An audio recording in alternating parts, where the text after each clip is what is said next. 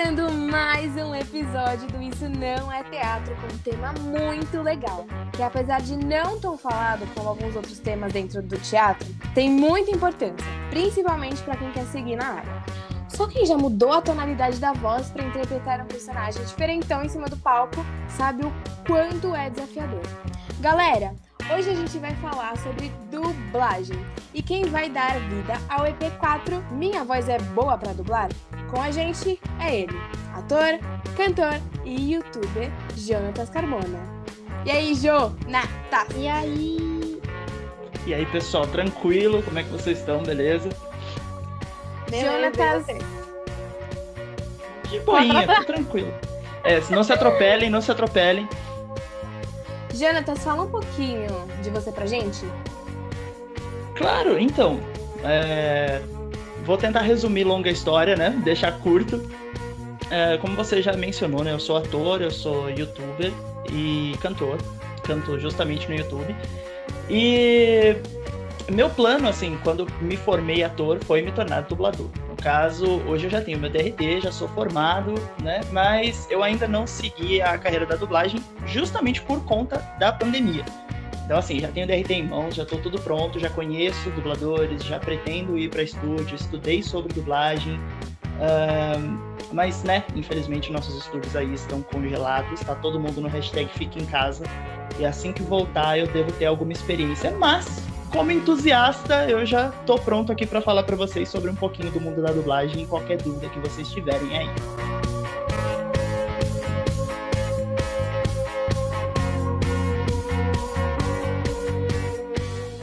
Então, Jonatas Carmona começou a falar com a gente e contar um pouco sobre o início de sua carreira e como ele decidiu virar dublador. Minha, minha filha, você tá tentando imitar uma velhinha, mas você tá tentando fazer alguma coisa desse jeito. Eu amei Ai, esse episódio, ele nem começou. Foi pra tentar uma voz de dublagem aí do Discovery Home and Health. Nossa, Jonathan pode falar tudo que você quiser pra gente. Meu Deus, essa foi a voz do Google. Google. É a mulher do Google. Essa, essa foi, foi boa. Isso, inclusive, isso já abre uma coisa que eu queria comentar com vocês. Qualquer um que for ouvir aqui, assim, e pensar, poxa, eu queria fazer dublagem, ou então que conhece alguém que faz dublagem, provavelmente essa pessoa já ouviu uma das duas seguintes frases, que é nossa, eu tenho a voz boa para dublar, ou então, uau, você tem voz de desenho animado. E a mais famosa de todas, a, a melhor, a mais incrível, que é: Nossa, você é dublador mesmo? Imita alguém aí. Essa é a que a gente mais ouve. Né? É, o, não, mas o imita alguém aí é que é incrível, sabe? Porque uh, o pessoal. Tá bom, Jonas. Pra... Então imita alguém aí, por favor. Imita esse. É, isso. então, aí é que está, aí é que está o truque. Não, eu, eu consigo imitar o Stitch. Eu, eu consigo imitar os todos, mais ou menos. Só um pouquinho só. Mas a, a grande ideia. a grande ideia da dublagem, que o pessoal, o pessoal perde um pouco o fio da meada, é que ela não é uma imitação, gente. Poxa. O dublador ele vai lá, ele dá a voz pro, pro personagem, né? Um personagem que antes do dublador chegar não tinha uma voz em português, né? O cara vai fazer pela primeira vez então, assim, você, se você está pensando, poxa, eu não consigo imitar ninguém, eu não tenho voz de desenho, não se preocupe, você pode se tornar um dublador da mesma forma, porque uhum. você não tem que saber imitar, você tem que ser você mesmo. A sua voz vai acabar vestindo o personagem, não o contrário. Aí vão querer imitar a sua voz depois. É, você vai virar o padrão para imitação, pensa só. É isso que eu acho legal, sabe? Porque, tipo, você não tem que sair, ah, eu vou dublar um personagem tal, do ator tal, e nossa, minha voz tem que ser igual ao do ator. Não, tipo, você vai a voz tem que condizer com o filme e com o personagem, né? Isso, e aí justamente. Você tem que fazer um bom trabalho naquilo que você já tem, é usando o seu material, a sua técnica, o seu estudo, sua prática para aquilo ali. E não, ah, eu preciso imitar que nem a dubladora X, por exemplo. É o famoso processo da construção do personagem, né, galera? Existe Justamente. Poxa, quanto, quanto personagem não é substituído? São atores diferentes fazendo o mesmo personagem? Ou então, no caso da dublagem mesmo, é o mesmo ator lá, o personagem X, mas é outra pessoa fazendo. Você assiste, ela vai ter uma voz diferente em cada filme, e os caras não estão se imitando, né? Só que cada um tem realmente a sua interpretação. Uhum. Verdade. Tá. A gente pode ver pela Emma Watson, por exemplo. No Harry Potter Verdade. é uma dubladora, na Bela Fera já é outra. E o importante é passar a mensagem. Se você vestir o ator com a sua voz, já tá perfeito.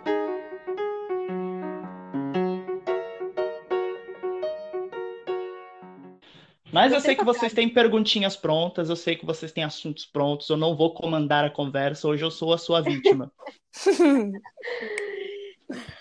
Jonatas, eu queria perguntar para você como que você começou realmente a sua carreira? Porque você é um youtuber famoso, né?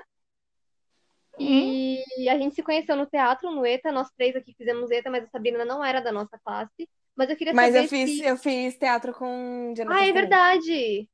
Sim. É verdade, né? Então teve uhum. classe sim, só não fizemos ao mesmo tempo. Isso. é... Eu queria saber como você começou a sua carreira. O que, que é, acendeu em você, com que idade que você pensou, ah, eu gosto dessa coisa artística? E quando que você pensou em ser dubladora? Se você sempre gostou disso, como que foram seus primeiros passos?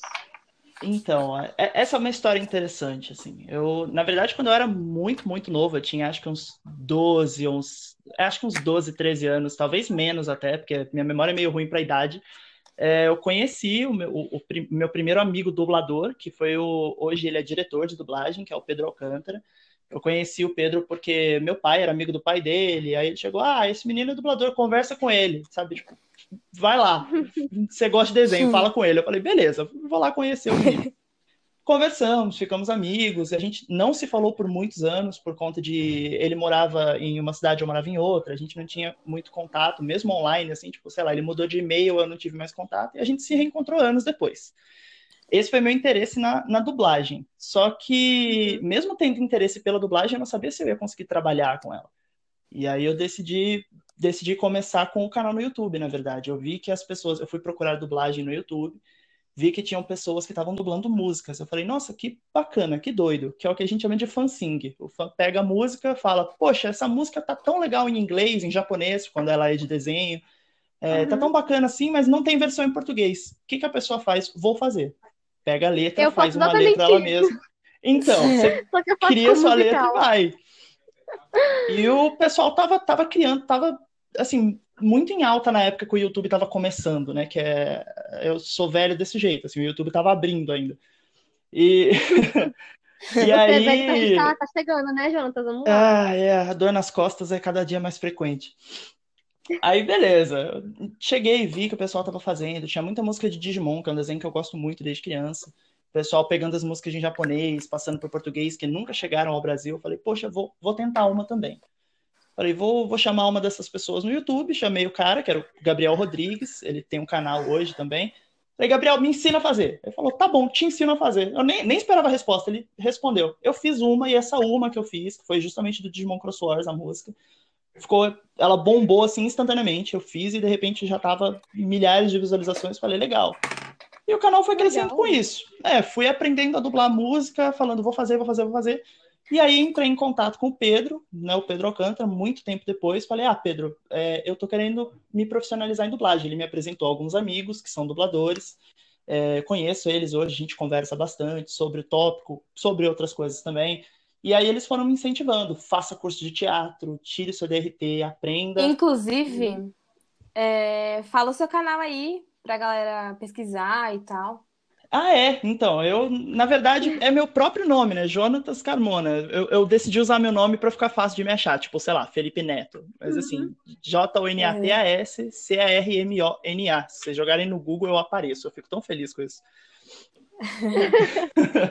Enfim, eu parei com o meu canal por enquanto, né? Na verdade, parei justamente por conta desse aviso que os meus amigos me deram. Tipo, ah, vai estudar, vai fazer teatro. Eu falei, vou focar nisso aí o canal ficou pausado para estudos e tal, mas ele ainda existe, tem mais de 160 mil inscritos, assim, então quando eu quiser voltar a publicar, meu público é bastante fiel, eles sempre pedem, poxa, volta, faz, eu falo, tenham paciência, um dia eu vou voltar a produzir com frequência e aí tranquilo. Agora que eu já estou formado em teatro, quando voltarem a, a, os estúdios de dublagem a funcionar e eu for realmente atrás da carreira, conversar, que é uma jornada complicada, né? Aí, aí eu uhum. acredito que eu consiga equilibrar tudo, tanto o trabalho quanto o lado artístico da internet.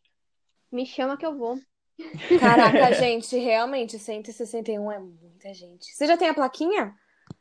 Então, eu tenho direito à plaquinha, mas ela nunca chegou para mim. E por ah. algum motivo eu nunca pedi para o YouTube para eles mandarem também. Mas se eu mandar um e-mail, eles são obrigados a me entregar. Então. Ah, sim. ah então já manda e-mail. Já é, que tá parado, já faz isso. Volta com a plaquinha já no primeiro vídeo. É, tá aí um bom plano, hein? Vou aderir. Pois é, marqueteira, meu filho. Bom, é, sobre isso aí de ator formado, é isso aí. Jonatas estava comigo na empreitada de tirar o DRT fazer portfólio. Nossa. E aí ele tirou o DRT um pouquinho antes de mim. Eu tirei logo depois, só que ele tirou antes da pandemia e eu tirei durante a pandemia. Foi um rolê bem louco. Porque ninguém sabia explicar pra gente como é que fazia isso. Nossa, foi isso mesmo. A pandemia foi de lascar. Eu acho incrível. Foi assim, peguei meu, meu DRT. Eu, eu peguei na mão, falei, nossa, que maravilha, vou começar a visitar os estúdios. Dois dias depois o pessoal falou, fica em casa. Pô, legal.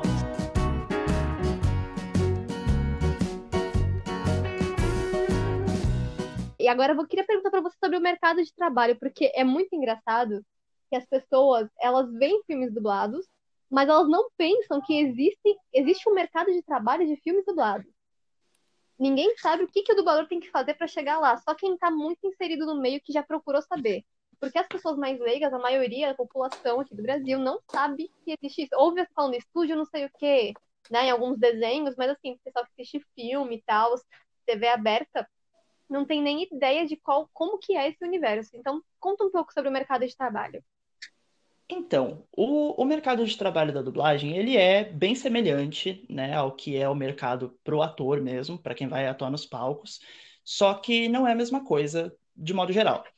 Uh, o que acontece? O ator, ele obviamente ele não tem um contrato com uma empresa X, muitas das vezes pelo menos, não a maioria dos atores, sabe? Tipo, ah, vou trabalhar sempre ali. E o dublador é a mesma coisa. São vários estúdios de dublagem espalhados por aí. É, na verdade, os polos da dublagem, como a gente chama, são São Paulo e Rio de Janeiro, que é onde os grandes estúdios estão localizados. Mas se você mora em São Paulo, você tem 5, 6, 7 estúdios aí para você ir trabalhar. E esses estúdios, eles recebem né, o, o, os produtos dos distribuidores. Por exemplo, ah, a Disney vai trazer um filme para o Brasil a Disney vai escolher qual que vai ser o estúdio para qual ela vai passar esse filme. E aí vai ser naquele estúdio que esse filme vai cair. Você como dublador, você como ator, você não sabe disso. Ninguém te avisa que o filme vai cair lá, ninguém te avisa que a produção vai estar lá, você simplesmente vai ser chamado pelo estúdio. Para você ser chamado pelo estúdio, você tem que visitar o estúdio, você tem que se fazer conhecido, dizer a eles que você tem o DRT, que você deseja trabalhar com isso. É, então você tem que fazer muito muito contato. Marketing pessoal. É um marketing pessoal, sim. Você tem que ter, você tem que ter a, a moral de você ir lá e conversar, de você mostrar que você está disposto a trabalhar, tal qual qualquer trabalhador hoje em dia, né? É, uhum. e, e, assim, de uma forma ou de outra, você vai entregar para eles o número do seu DRT, eles vão, vão ter conhecimento da, de como funciona a sua voz, você pode fazer um teste de voz, um registro de voz, né, para você deixar uhum. marcado como você trabalha. Só que é muito importante ter em mente que para você ser chamado para um trabalho de dublagem, você não te basta só ser ator. Porque por mais que você seja ator, que você se movimente, que você. E é importante dublagem... ser ator, porque vamos deixar claro que tem que é, ter o você... DRT de ator para ser dublador. Porque todo dublador é ator, mas nem todo ator é dublador. Exatamente. Exatamente. Você, Ai, você tem bonito. a capacidade de atuar, é perfeita, é a colocação perfeita, porque você tem a capacidade de atuar no palco. Isso é assim, é imprescindível, é, é necessário você ser ator realmente para você ser dublador. Só que no estúdio de dublagem é você numa cabine com uma tela na, na, sua frente e com o texto na sua frente também. E assim, eles vão te entregar só a cena que você vai dublar, você não vai assistir o filme inteiro. Eles vão falar, olha, você é tal personagem, vão te contextualizar, você vai estar tá naquele, naquele, naquele momento fazendo tal coisa, seu, sua fala é a número tanto aí no papel, olha a fala, você vê a fala, vê a cena e grava. Jonatas, deixa eu te fazer uma pergunta. É, eu fico imaginando, e eu tenho quase certeza que isso seja um pouco difícil, né? Porque a gente que não tem essa familiaridade com dublagem, é, por exemplo, pegar um personagem, eu tenho que estudar ele e tal, e aí você vê toda a peça, e tipo, é um trampo todo e tal. E aí, tipo, você chega lá no estúdio e eles falam que você vai gravar, tipo, tal coisa, tal coisa o que, que você faz? Você estuda antes, alguma coisa anterior que passou, assim, do filme, ou se for um filme novo, algumas coisas semelhantes, o que, que você faz? O que, que você faria? Não sei. Então, essa é, essa que é a parte super, hiper complicada, né? é, você não tem essa oportunidade, você não vai estudar o seu personagem. Você vai chegar e eles vão falar para você: é o seguinte, a, a obra é assim, o personagem é assim, o texto é esse, vai. Então, assim, você tem 30 Treta. segundos. É, você tem 30 segundos, assim, se muito, sei lá, para se virar nos 30. Porque eles vão, eles vão dar para você a sua cena, você vai assistir a cena, só a cena. E você tem que pegar o que o ator tá passando naquela cena, naqueles 30 segundos. E você vai fazer aquilo no seu idioma, em português, nos seus 30 segundos. Então, assim, é... Então você pega, tipo, na hora, né? Você vê a cara do personagem e você cria uma, uma voz para ele. É isso? Isso, é na hora. Tanto que você vai, talvez, assim, para dubladores com mais experiência, não, né? Claro, eles já têm justamente a experiência do lado deles. Mas você pode perceber que tem algumas séries de longa data, assim, onde no começo a voz do personagem tá um pouco mais contida e tal. E depois de, sei lá, uns hum. quatro, cinco episódios já tá mais livre. Por quê? Porque o dublador já pegou o contexto. Assim, depois de quatro episódios, você sabe o que você tá fazendo, né? Que legal, cara. Eu não sabia disso. É, essa, é, essa é uma parte que as pessoas também não, não sabem muito bem. E assim, tem a dificuldade de você chegar na hora, você ver o cara que você nunca viu, uma série que você nunca viu, uma cena que você não um texto que você nunca viu, e junto disso tudo você tem que sincronizar a boca com o cara. Uhum né? Não só você pegar a emoção do ator, você etc, etc, etc, você ainda tem que bater a boca juntinho com ele, com o texto que foi dado para você. Porque Sim. se você não bater a boca junto, vai ficar aquele negócio esquisito de novela mexicana. E você tem preferências, tipo assim, ah, eu prefiro dublar personagens assim, assim, assim, do que personagens assado? Então, uh, mais do que preferência, eu acho que eu tenho ciência, né? Assim, é, eu tenho uma voz que as pessoas consideram assim mais infantil, mais adolescente. Se você me botasse, isso. é, se você me botasse para dublar aquele vocal, dublagem, com é, certeza, é, né? Perfil vocal, sim. Se você me colocar para dublar, sei lá, um negão musculoso, vai ficar estranho. Entendeu? É, então assim, eu tenho, eu tenho preferência por não ter que ficar me desgastando. Porque tem um amigo meu, por exemplo, é, que ele, ele, é, ele é dublador e tal, e uma vez ele chegou no estúdio, deram para ele um personagem que era um vampiro, e era tipo um vampirão, um monstro, assim. E, e ele tem uma voz condiz com o personagem, só que em determinado momento a risada do vampiro era aquela risada de vilãozão, assim, bem grave. Ele gravou, só que ele saiu do estúdio sem voz, assim, tomando uhum. água. E aí Deus. ele falou para mim, ele falou, cara, é, é lógico que eu vou fazer, é meu trabalho, adorei fazer o personagem, só que doeu, entendeu? Não era para mim. É, acontece. Assim, vai uhum. acontecer de, de ter um personagem que ele é extremamente desafiador, que talvez não, não seja tanto na sua zona de conforto, e aí é aí que você cria suas preferências, né? Eu até o momento não tenho nenhuma, porque vamos ver o que o mercado vai jogar para mim. É isso aí, né? Quando a gente tá em começo de carreira é bem assim.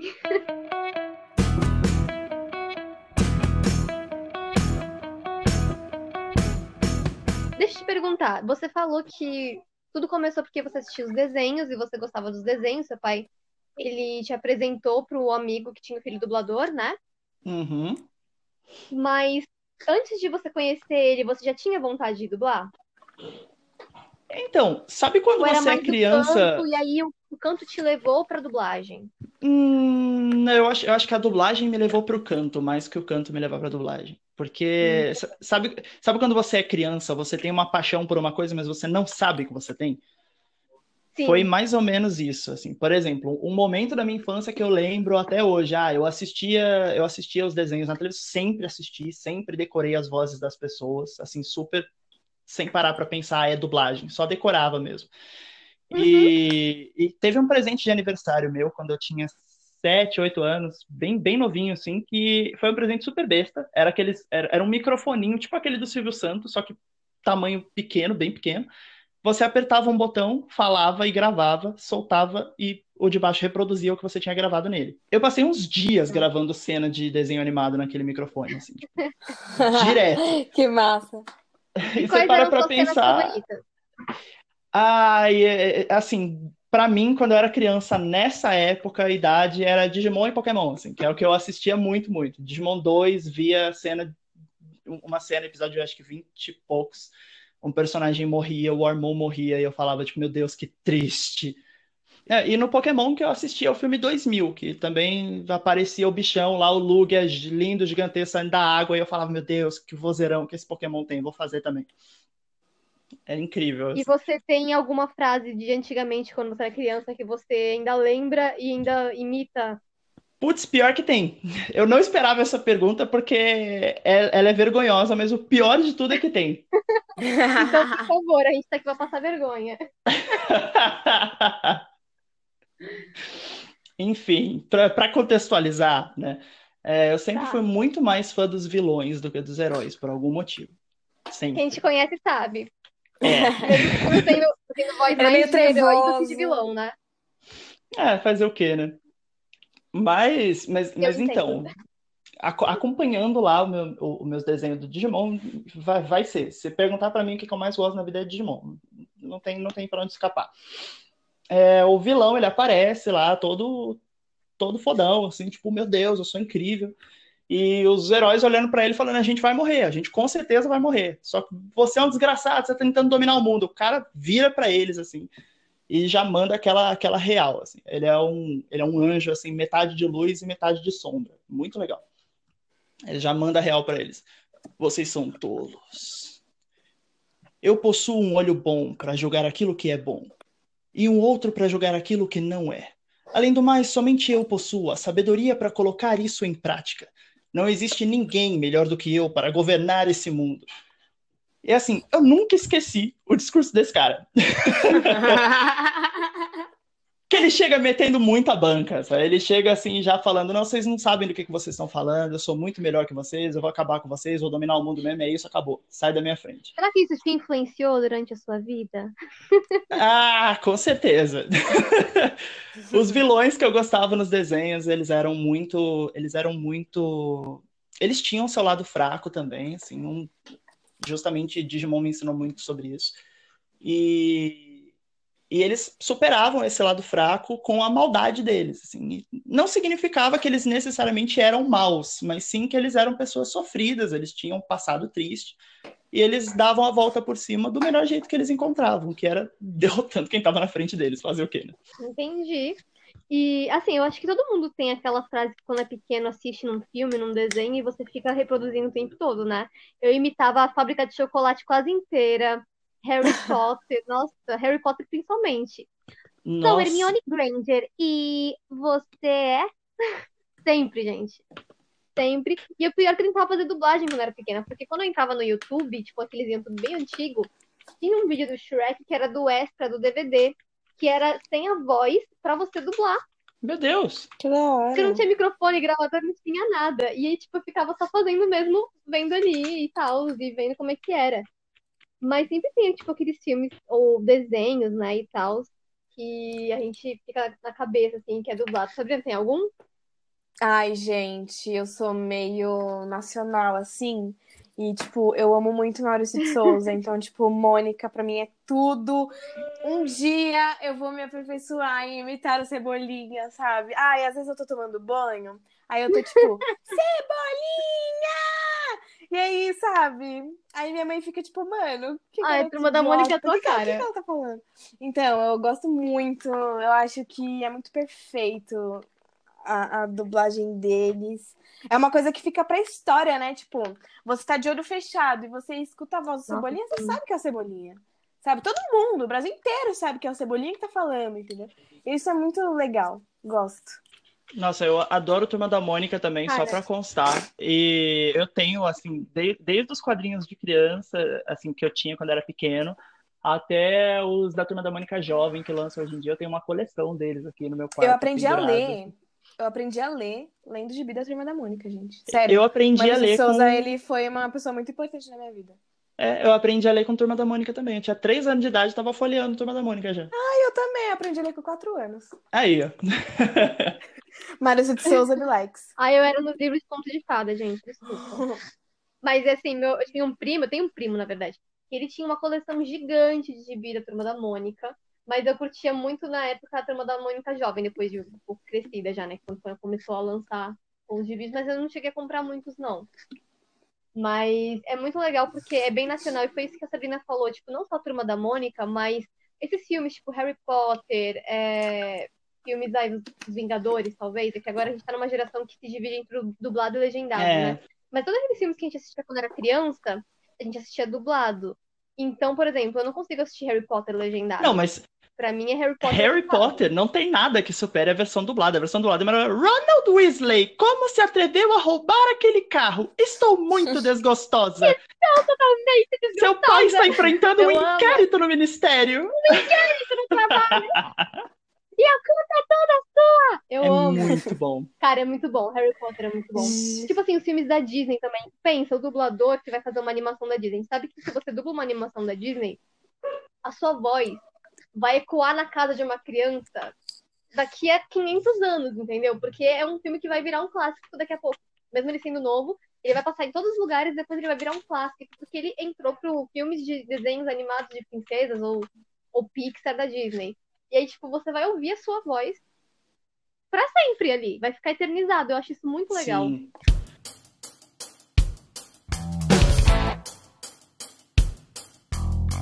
Gente, Tem... vamos, vamos para polêmica? Manda. E vamos. Eu tenho duas. Queria que você respondesse, Jonatas. Hum. Tipo assim, hum. eu, eu sou uma pessoa que eu prefiro assistir coisas dubladas. Porque, porque sim, porque eu tenho preguiça mesmo. O que, que você acha dessas pessoas que desmerecem o trabalho do dublador no Brasil? Tipo assim, ai meu, dublagem, ah não que horrível! Não, sou, sou 100% é, legendado, sei lá o que e tal. Responde aí pra gente. Então, o que acontece? Eu acho que todo mundo tem o direito de preferir uma versão ou outra, tá? É, por exemplo, mesmo que você fosse uma dubladora, por exemplo, você vira para mim e você fala, ah, quero assistir legendado. Nada te impede né? Afinal de contas, você não é obrigado, você trabalha com isso todo dia. Imagino que tem gente que deve até ficar de saco cheio de ver coisa dublada, de tanto que dubla. Mas assim, desmerecer, igual você comentou, é um negócio complicado. Porque se você levar em consideração, a dublagem brasileira é tão boa que a dublagem brasileira na Califórnia conquistou o Oscar da Voz. Entende? A gente, a gente realmente tem uma qualidade de dublagem muito superior a muitos outros países. É, não, obviamente, ofendendo outros países de forma alguma, mas assim, no Brasil, é, a dublagem ela tem sido uma prática que já foi empregada há muito tempo. Então a gente teve tempo de crescer com ela e ela crescer com o tempo também no Brasil. A tecnologia foi avançando, os dubladores foram se aperfeiçoando e foi se tornando algo que o brasileiro acabou ficando conhecido por fazer bem. Outros países acabaram aderindo à prática da dublagem muito depois tal qual é o caso dos próprios Estados Unidos. Porque o que acontece? Nos Estados Unidos, eles produzem muito conteúdo original. Normalmente nós dublamos os filmes de lá. Eles não têm essa, essa dificuldade. Hollywood está em inglês. É a língua nativa deles. Então, assim, uhum. o que acontece? É, eles só começaram a dublar as coisas pro inglês quando os desenhos japoneses começaram a ficar em alta lá. E aí, com isso, eles foram se aperfeiçoando nisso e, e a dublagem de animação deles, hoje em dia, é nota 10, assim, é muito boa. Mas levou um tempo até, até se tornar isso. Ela foi criticada duramente por muitos anos pelos fãs de dublagem mundo afora. Então, assim, a pessoa que critica a dublagem brasileira, ela tem que ter um bom argumento. Se você prefere ouvir a voz do ator no original, maravilha. Perfeito para você, é uma preferência, você tem todo esse direito. Mas você dizer, por exemplo, que um filme está mal dublado, que um desenho está mal dublado antes de você ouvir, ou só porque você tem uma, um nojinho do seu próprio idioma, aí você. Entendeu? Você não está tendo um argumento, é só um ódio desmerecido. assim. E, como eu disse, nós já ganhamos prêmios com a dublagem brasileira, ela já evoluiu há muitos anos, então não, não existe um argumento fixo para você dizer a dublagem brasileira é ruim, porque ela não é. Pode ser no máximo ser seu gosto pessoal mesmo. Uhum. É verdade isso. É, eu, Vamos. Eu sou de uma família que valoriza muito a dublagem, né? Minha família, é, meu pai e minha mãe, eles preferem mil vezes um filme dublado que um legendado. Tanto que minha mãe sofre pra assistir os filmes indianos, porque até hoje só achei um filme indiano dublado, o resto tudo legendado. Inclusive, Jonathan, vamos abrir uma distribuidora de filmes indianos. dublar dublar Bollywood. Gente, você me deu essa ideia e agora não sai da minha cabeça. É, alguém tem que pegar Bollywood pra dublar, poxa. Pois é, essa missão muito uma, uma, um adendo, aí, um adendo é... só que eu queria fazer que eu acho importante. É, as pessoas esquecem também quando elas comentam que eu já vi muita gente falando, ah, filmes com atores nem deveriam ser dublados para todo mundo pegar o original. E elas esquecem que a dublagem, acima de tudo, ela também é um meio de acessibilidade. Se você Sim, quer ver uma história. Nossa, que importante. E Fala você é cego, por exemplo, sabe? Assim, uhum. Às vezes, a pessoa que ela é cega, obviamente, ela já não vai ver os atores atuando. Então, no mínimo, se ela ouvir a história, ela consegue pegar o contexto. Então, assim, é uhum. muito importante a dublagem também como meio de acesso a essas pessoas. Eu não sou cego, mas eu não enxergo muito bem, mesmo de óculos. Então, assim, é um inferno para mim ver legenda. Então, as coisas, quando elas estão bem dubladas, eu fico muito feliz, porque é só você assistir, relaxar e entender o que está na sua frente. Sim, pessoas com deficiência visual, analfabetos, sim. que a gente tem de milhares sim, aqui no sim. Brasil, tipo, muitas pessoas mesmo, crianças que ainda não sabem ler tudo isso, acessibilidade para esse tipo de gente que você acha que não, mas é grande parte da população não, não tem esse negócio de uma leitura muito boa e tal. E a dublagem ela faz com que esse tipo de cultura chegue até elas, porque senão vai ficar que nem teatro musical, com um ingresso caro, que não é tão popular, ou com um teatro que é num lugar só, que não, é, não vem até a casa da pessoa, né? Fica uma coisa que as pessoas não conhecem, não sabem o que é. Por isso que, tipo, Hollywood e pessoal de fora e tal, que tudo que aparece na TV é muito exaltado aqui no Brasil, porque é dublado. Porque as pessoas têm acesso à arte que eles estão produzindo. Uhum. E aí, como eu tava falando aqui, minha família valoriza muito a dublagem, né? Meu pai, ele valoriza muito, ele só assiste filme dublado, ele raramente assiste um legendado. Mas, tipo assim, ele não fazia ideia de que tinha até curso para dublagem. Ele não fazia ideia de que, tipo, não é tão fácil assim. Não fazia ideia de nada. só ficou sabendo porque eu pesquisei, porque eu tenho interesse e tal, né? E é muito engraçado, por exemplo, eu eu gosto muito de ver de ver os dois. Quando é coisa mais antiga, eu prefiro com certeza dublado, não consigo ver em inglês não. Mas quando eu era pequena eu via em inglês para eu ver o que, que eles estavam falando, para entender o que, que eles estavam fazendo quando era em português. Já já fazia isso com 10 anos. E, e assim, eu gosto de ver os dois porque em inglês eu consigo ver o ator mesmo falando, o que me ajuda na minha área de atuação para cinema, né? Porque aí você está ouvindo a voz da pessoa. Mas na dublagem, é, me ajuda a ver como que o dublador está falando isso nesse filme. Mas a atuação da voz mesmo. É, eu... E, tipo assim, qualidades ótimas em ambas as partes. Inclusive, adoro quando eles dublam música, porque é aquele negócio de acessibilidade. Não adianta você passar uhum. os miseráveis com dublado, gente, se você não dublar a música, que a música é a maior Sim. parte do filme, quase não tem fala. Verdade. Entendeu? Não adianta nada. Eu, até... eu amei. daquele... Eu amei que você falou isso, real, porque eu tenho outra pergunta para fazer que é relacionada a isso. Boa, vamos lá. Eu ia falar disso também. Vamos falar sobre boa dublagem. O que, que é uma boa dublagem? Jonatas, a gente sabe que, tipo, o, o, a dublagem aqui no Brasil ela é muito boa tal, porém, às vezes, às vezes tem algumas falhas, né? Óbvio, em tudo tem, uhum. não seria diferente na dublagem. É, e é muito importante estudar e tal. Mas a gente sabe que o mundo da arte ele não é totalmente assim, né? É, isso é só no papel, só na, na teoria.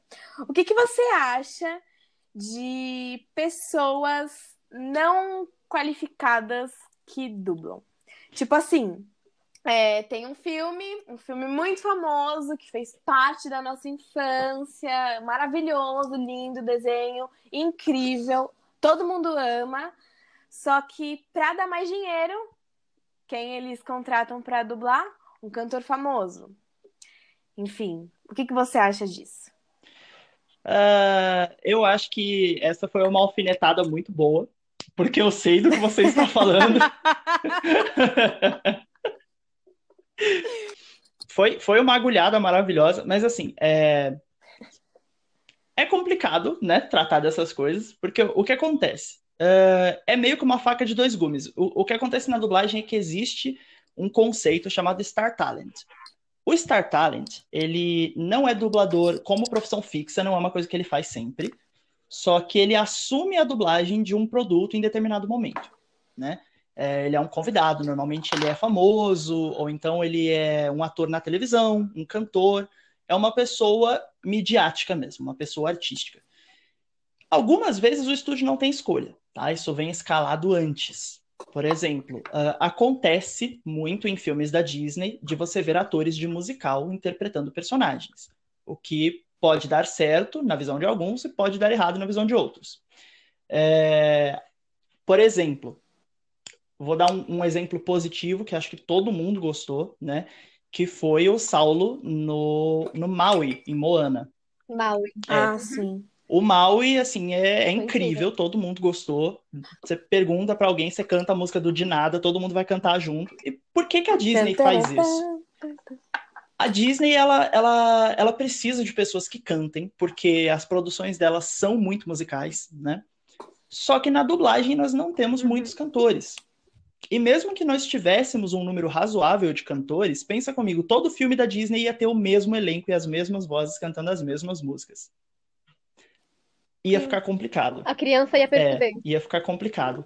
Então, assim, eles, eles realmente prezam pela, pela qualidade de pela qualidade do trabalho final, eles pensam muito em como a música vai ser cantada, etc. Então, assim, eles vão atrás de atores de musical, o que, como eu disse, pode dar certo na visão de uns, dar errado na visão de outros, mas há casos um pouco mais controversos, tal qual uh, a colocada de atores bem aleatórias, assim, por assim dizer, em personagens duvidosos.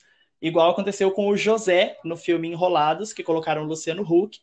Uhum. É, não, tô, não tô falando nada da, da, atuação do Luciano Huck, não, não acho que ele dublou mal o personagem, mas assim, a, condi a condição que foi dada foi: o Luciano vai dublar o personagem, e é isso, ele foi e fez. Muita gente não gostou porque achou estranho, e muita gente não se importou com isso. Então, assim, é. É porque a voz dele é uma voz bem característica. Tem característica, dele, né? sim. É... Uhum. Você ouve, você já ouve, Luciano Huck. Exato. Então, assim, são, são escolhas. Mas mesmo assim, eu ainda acho que ele fez um bom trabalho. Sim, sim. Um outro caso positivo, na minha, na minha opinião, muito positivo até, foi o filme Detona Ralph. Porque no filme Detona Ralph, os personagens são dublados por Star Talents, os personagens principais. O próprio Ralph, o Félix e a Vanellope. Nenhum deles são dubladores. Uhum. É verdade. E assim, todos os três ficaram excelentes. Uh, eu tô até procurando para não perder os, os nomes deles todos. Eu sei que o Félix foi feito pelo Rafael Cortez, que ele era um, ele era um jornalista e comediante, que ele participava do CQC na época. E assim, eu gosto muito do Félix dele. A Vanellope, eu acho eu o Félix acho dele né? excepcional. Isso, foi a Marimun que fez a Vanellope e quem fez o, o Ralph foi o Thiago Bravanel, que acho que ele é sobrinho do Silvio Isso, ele faz vários musicais, inclusive. Sim. Isso. Então, e, e, assim, ficou muito bom. O Ralph tá nota 10, o, a Vanellope tá nota 10, o Félix tá nota 10, assim, sabe? Todo, acho que todo caso é um caso. Uhum. Tem, tem pessoas famosas que pode não agradar o público, né? Pode gerar um backlash aí, acontece e tem pessoas famosas que vão te surpreender. Tal qual, inclusive, só para traçar aqui mais um paralelo positivo, uh, o filme A Nova Onda do Imperador. Meu Deus, eu amo esse filme. Que tem... Uhum. Então, A Nova Onda do Imperador tem o Celton Mello no personagem perfeito, principal, perfeito. né, que é o, justamente o Cusco. Só que o Celton Mello, ele dubla. Ele e o Danton Mello, o irmão dele, os dois, eles realmente dublam, assim, de, de vez em quando, mas eles, eles já têm experiência com isso. Só que a Isma, a vilã do filme, né, ela é feita pela Marieta Severo. E a Marieta Severo nunca tinha tido, assim, contato com dublagem antes, e a isma dela é excepcional. É incrível demais. Tipo, não tem pra ninguém. Eu amo. Uma das melhores vilãs. Esse filme, ele é uma, é uma referência de dublagem, Sim, com assim. certeza. Ele é, é muito bom. Sabe o que eu gosto também da dublagem brasileira? É que eles fazem umas coisas que a gente às vezes faz com versão de música. Que eles trazem, eles fazem uma versão de dublagem que com referências do Brasil com coisas que a gente entende, com gírias que a gente Sim. entende. E isso é, tipo, simplesmente incrível, porque cria essa conexão com o público. Uhum. Era Traz isso que eu ia falar para você quando você estava né? falando da música.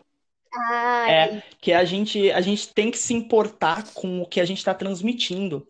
Porque às vezes, às vezes o texto da, da versão dublada tá muito diferente do texto americano. Uhum. Só que ele entra na contextualização do país que está sendo exibido. Assim, a versão em português dele tá ali para o brasileiro entender, sabe? Se você deixar no original, muitas vezes a pessoa não vai captar o que está passando. Então a gente tem que adaptar mesmo. Mas uma piada fica sem graça. Tem adaptações que são incríveis. Exato. Gente, quem é que não lembra no Tá Dando Onda, quando o Cadu leva uma bola de neve na cabeça, ele fala, taca a mãe pra ver se quica. É incrível. Muito bom. Seu prego, eu não... Ai! Taca a mãe pra ver se quica, Glenn. É necessário? Não é, mas é engraçado, sabe?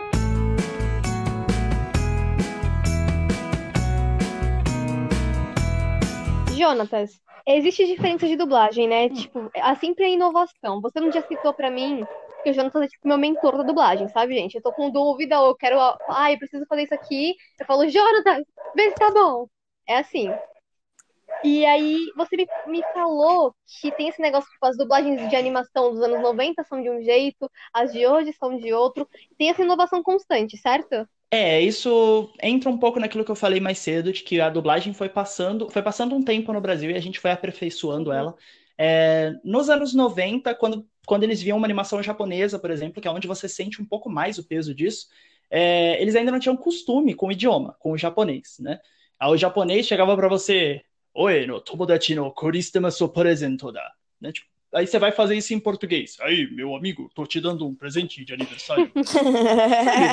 vai parecer um índio, assim, não vai dar certo. Então, assim, eles tinham que meio que se virar, fazer de um jeito que, que desse certo, e isso acabou caracterizando algumas dublagens, especialmente nos animes shounen, que são animes pro público mais masculino, são os animes mais de porrada, assim. É, todos os personagens tinham as intenções muito parecidas, eles paravam no, nos mesmos lugares, davam os golpes todos juntos, sabe? Tipo, meteoro de Pegasus, cólera do dragão, pó de diamante. Era tudo muito parecido. O que não era ruim, né? Mas é, era coisa da época. Se você pegar hoje em dia, é, esses mesmos golpes e tal, essas, esses momentos dos personagens são feitos de uma forma diferente. É um pouco mais dinâmico, é um pouco mais aberto, é, estende umas falas. Tanto que o único que era diferente nessa época era a animação chamada Churato, que foi dublada pelo, pelo Marcelo Campos, o personagem principal, onde quando ele ia atacar, ele falava, ah, pelo poder de Shura! Os caras falavam pra ele, poxa, muda isso aí um pouquinho. Faz diferente do que todo mundo está acostumado. Ele fez pelo poder de Shura! E até hoje o Marcelo, quando ele vai falar disso, ele fala: Nossa, eu fiz diferente que me pediram na época, o pessoal adorou e tal, e virou característica do personagem. Então, assim. e tem, tem, dublagens que são datadas, assim. Se você pegar um produto, colocar um do lado do outro, você fala: Olha, realmente existia um padrão. E aí hoje em dia o padrão já é um pouco mais quebrado, é um pouco mais diverso. Que legal. E o que você faz para praticar porque, assim, você falou para mim também que você não costuma fazer curso de dublagem, até porque, para quem não tá ciente, curso de dublagem costuma ser carinho. Não é sempre que a gente, né, pobre, recém-DRTzado, tem é, condições de pagar. E, e aí você não faz um curso de dublagem, mas como que você pode começar a estudar, a praticar, para poder fazer um registro de voz legal? Dá uma dica pro pessoal e fala mais ou menos o que você faz para a gente poder finalizar aqui. Beleza, então assim, as duas dicas que eu tenho para quem ouviu até aqui e querem começar na dublagem, é, mas não tem muito dinheiro para fazer um curso ou alguma coisa do gênero. Primeiro, pratique em casa. Por mais que, por mais que não, né, assim, você não vai ter alguém te dirigindo para falar, nossa, essa fala ficou boa, essa fala ficou ruim. E normalmente a gente não sabe se a gente está realmente bom ou se está ruim, a gente só fica feliz por ter feito. É, você vai pegar reflexo. Né? Você vai pegar o reflexo de colocar sua voz na boca do personagem certinho, você vai pegar o reflexo de decorar o texto. Isso é importante para você, para você se conhecer, para você conhecer sua voz gravada, porque sua voz gravada é diferente do que você ouve no seu, no uhum. seu ouvido. É, enfim, são, são práticas que você pode ter em casa. E para você aprender depois de você já ter o seu DRT, além da prática em casa, é, alguns estúdios de dublagem eu não sei dizer quais, porque isso depende muito do profissional que vai estar trabalhando, todo um, um conjunto de fatores. Eles permitem que, se você não, não tiver experiência, você assista uma sessão da dublagem. Tá? Então, você pode ir ao estúdio, perguntar se você pode assistir o, o, o profissional dublando. Ele vai dublar e você vai ver como funciona. Você senta numa cadeirinha no cantinho da sala e fica lá quietinho, sem esboçar nenhum ruído, só vendo. Mas acredite, esse ver, esse visualizar já te dá uma, uma noção de como aquilo tudo é diferente, né? Porque vai ser uma coisa mais palpável do que você está treinando em casa.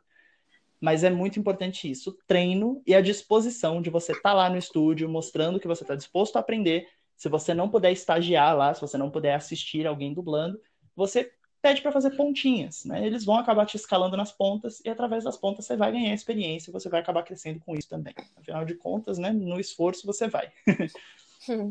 e mais um episódio a gente falando para vocês, estudem. Estudem. Ai, a moral Ou do seja, podcast, resumidamente, gente. resumidamente, para você ser ator, qualquer coisa qualquer coisa que envolva teatro, você precisa estudar muito. Arte em geral, né? Arte em geral. Real.